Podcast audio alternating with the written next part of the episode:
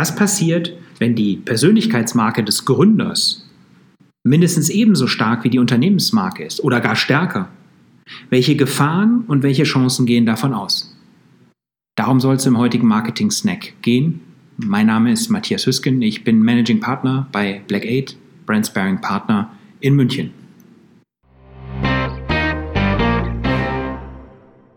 Steve Jobs, Sam Walton, Henry Ford in den USA sind verstorbene Beispiele. Reinhold Wirth, Hubert Burda, Klaus Hipp, Dirk Rossmann oder Hasso Plattner sind lebende Beispiele hier in Deutschland. Beispiele für starke Persönlichkeitsmarken, die neben ihrer Unternehmensmarke außergewöhnlich dominant wurden. Die Unternehmensmarke zeitweise überstrahlten oder auch durch eigene Aktivitäten mit ihr interferierten. Die Reihe solcher Persönlichkeitsmarken, die in Wechselbeziehung zu einer Unternehmensmarke stehen, ist jahrhundertelang. Ein viel diskutiertes Beispiel heute ist die Persönlichkeitsmarke Elon Musk von 1971 und die Elektroautomobilmarke Tesla von 2003. Zwei Fun Facts zum Einstieg. Der Markenname Tesla nimmt selbst wiederum Bezug auf den bekannten Elektroingenieur Nikola Tesla. Und das Unternehmen Tesla wurde nicht von Elon Musk gegründet, sondern nur von ihm kurz nach Gründung übernommen. Die Marke Elon Musk steht jedoch nicht nur in Relation zur Marke Tesla, sondern auch zu weiteren Unternehmensmarken wie SpaceX, Neuralink oder The Boring Company, aber auch zu Projekten wie Hyperloop. Wie stehen jetzt diese ganzen Marken untereinander zueinander? Welche Markenarchitektur liegt also vor? Da die Marken untereinander, bis auf Hyperloop und The Boring Company, keinen direkten sachlichen Bezug zueinander haben, könnten wir die Persönlichkeitsmarke Elon Musk als Dachmarke auffassen, da sie die einzige Marke ist, die zu allen anderen Beziehungen unterhält. Diese Architektur entspricht dann natürlich auch der ökonomischen Beziehung. Soweit, so gut. Die Marken werden vorangetrieben durch die Ideen, die Persönlichkeit und die Haltung von Elon Musk. Es gibt erst einmal keinen Konflikt zwischen mehreren Marken aus dem genannten Markenportfolio. Und nehmen wir nur die Markennamen selbst, so ist die Markenarchitektur auch von außen gesehen im Großen und Ganzen klar aufgestellt. Jedes neue Angebot, jede neue Idee, jede Zielgruppe, jedes Investment bekommt einen eigenen Namen, der später natürlich auch zur Marke wachsen kann. Ausnahmen wie Solar City, die in Tesla integriert wurden, bestätigen die Regel. Auch Ausnahmen wie die Marke The Thought folgen der Persönlichkeit von Elon Musk mehr als einer rein marktökonomischen oder markenstrategischen Logik. Ja, dann ist ja alles in Ordnung und wir könnten diesen Marketing-Snack genau jetzt vorzeitig beenden. Aber, aber, aber. Jedoch gibt es innerhalb einer Markenarchitektur, also der entweder gewachsenen oder systematisch gezüchteten Beziehungen in einem Markenportfolio, also der Struktur mehrerer Marken, immer mehrere Perspektiven. Die Frage aus dem Jahr 2011, was wird aus Apple nach dem frühzeitigen Tod der Persönlichkeitsmarke Steve Jobs, zeigt uns hier eine sehr interessante Blickrichtung. Na gut, werfen wir also noch einen kurzen Blick auf die Stärke der einzelnen zwei Marken, Tesla und Elon Musk. Machen wir eine schnelle Markenbewertung mittels marktpreisorientiertem Verfahren, um die beiden Marken zu vergleichen.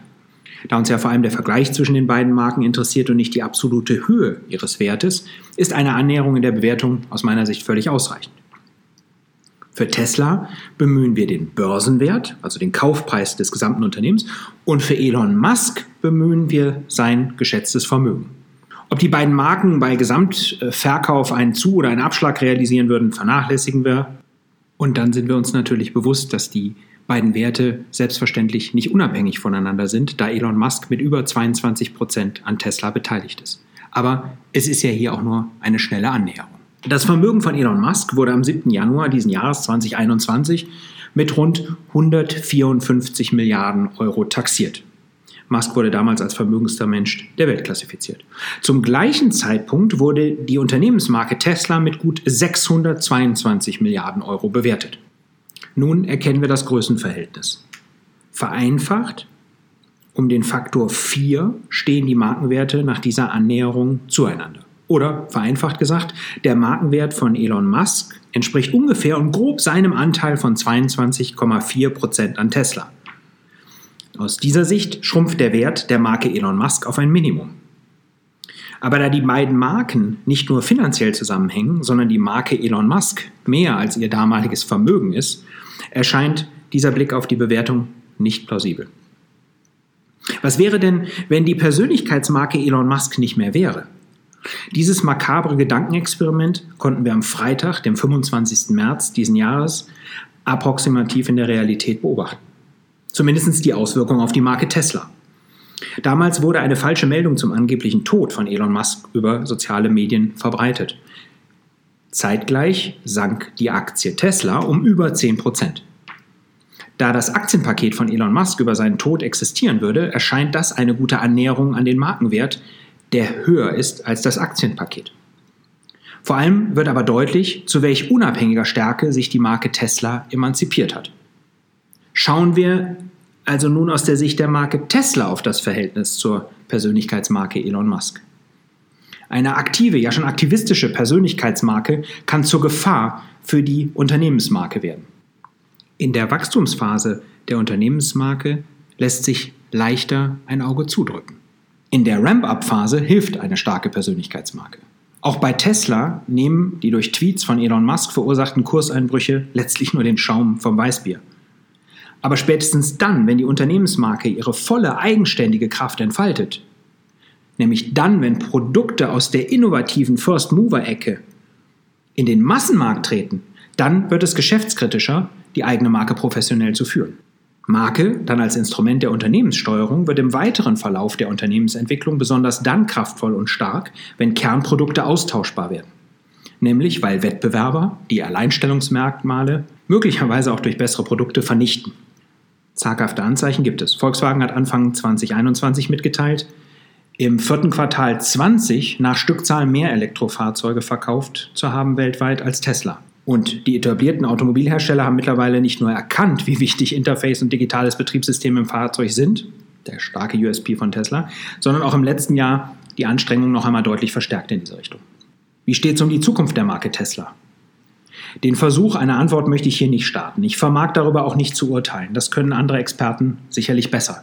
Das Orakel der Autobranche, Ferdinand Dudenhöfer, sieht Tesla in der Wachstumsfalle aus Überkapazität und Preissenkung.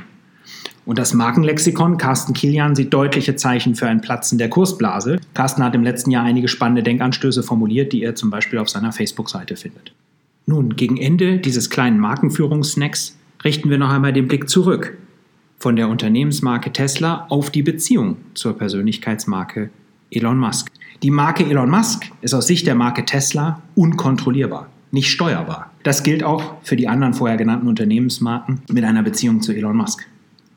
Der Schaden reicht von Klagen, wie die im März veröffentlichte 105-seitige Klageschrift, die sich nicht nur gegen Musk, sondern auch gegen das Unternehmen und seine Aufsichtsräte richtete.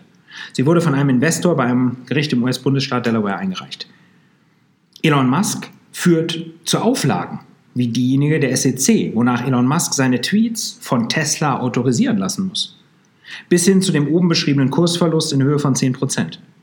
Drogenkonsum, Führungsstil oder auch die persönlichen Auseinandersetzungen mit dem Waymo-Chef John Kraftschick über den Zeitplan des autonomen Fahrens bei Tesla stützen nicht gerade die Marke Tesla. Andererseits gibt es natürlich auch zahlreiche positive Abstrahleffekte der Marke Elon Musk auf die Marke Tesla. So im Februar 2017, als sich Elon Musk persönlich dafür einsetzte, dass ein Fahrer eines Model S den Schaden am Fahrzeug ersetzt bekam, der ihm entstanden war, als dieser Fahrer auf einer Autobahn hier vor München seinen Tesla einsetzte, um ein anderes Fahrzeug eines bewusstlos gewordenen Fahrers zu stoppen. Oder als Elon Musk persönlich in Grünheide für neue Mitarbeiter warb, Gespräche mit Politikern auf Bundes- und Landesebene führte und auf dem Rückflug nachts noch einen Zwischenstopp bei Herbert Dies einlegte, um den ID3 zu fahren und zu testen.